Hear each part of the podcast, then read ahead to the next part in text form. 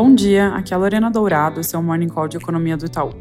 Começando pelos Estados Unidos, hoje vale ficar de olho na pesquisa de sentimento da Conference Board, que vai trazer pistas importantes sobre a confiança do consumidor e sobre as expectativas de inflação em um momento em que o mercado anda bem sensível a novos dados, depois da reprecificação recente da curva de juros americana na direção de mais juros. Além disso, dados do mercado imobiliário devem sair ao longo do dia. Na China, dia importante por lá, com os PMIs de maio saindo hoje à noite. A gente espera que esse termômetro da atividade suba um pouquinho para a parte de manufatura, de 49,5 para 49,6, basicamente por conta de um payback do mês de abril bem fraco.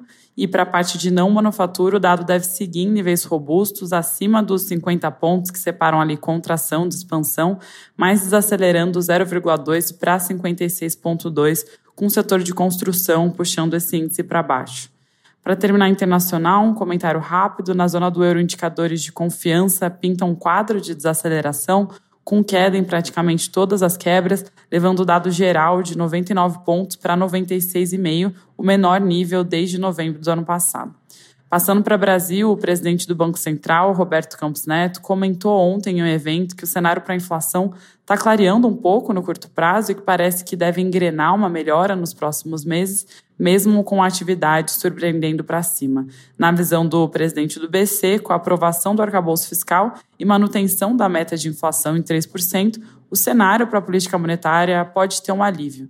Esse último tópico é particularmente importante, já que no mês que vem o Conselho Monetário Nacional vai se reunir e, dentre os temas, é possível que a questão toda das metas seja debatida. No período recente, o noticiário tem migrado a discussão para alteração no horizonte para se chegar à meta. Ou seja, ao invés de seguir o ano calendário, o BC podia ter uma meta contínua, olhando sempre para 12 a 18 meses à frente. O aumento da meta em si, para além dos 3% estabelecidos, seria um risco adicional e, na nossa visão, podia resultar em uma maior desancoragem das expectativas.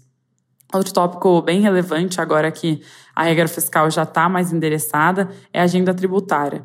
Após reunião com o ministro da Fazenda na noite passada, os deputados Agnaldo Ribeiro, relator da reforma tributária na Câmara, e Reginaldo Lopes, que coordena o grupo de trabalho que discute o assunto na casa, disseram que as negociações caminham para a adoção de um IVA dual no país, ou seja, com a criação de duas alíquotas, uma fundindo os impostos federais e outra fundindo os impostos estaduais e municipais.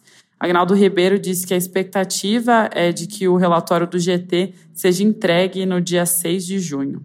Indo para a parte de indicadores, ontem saiu confiança da indústria da FGV e o dado voltou a desacelerar em maio, caindo 1,6 para 92,9, com 13 dos 19 segmentos industriais retraindo no mês. O resultado reflete piora tanto nas avaliações sobre a situação atual, quanto nas expectativas em relação aos próximos meses.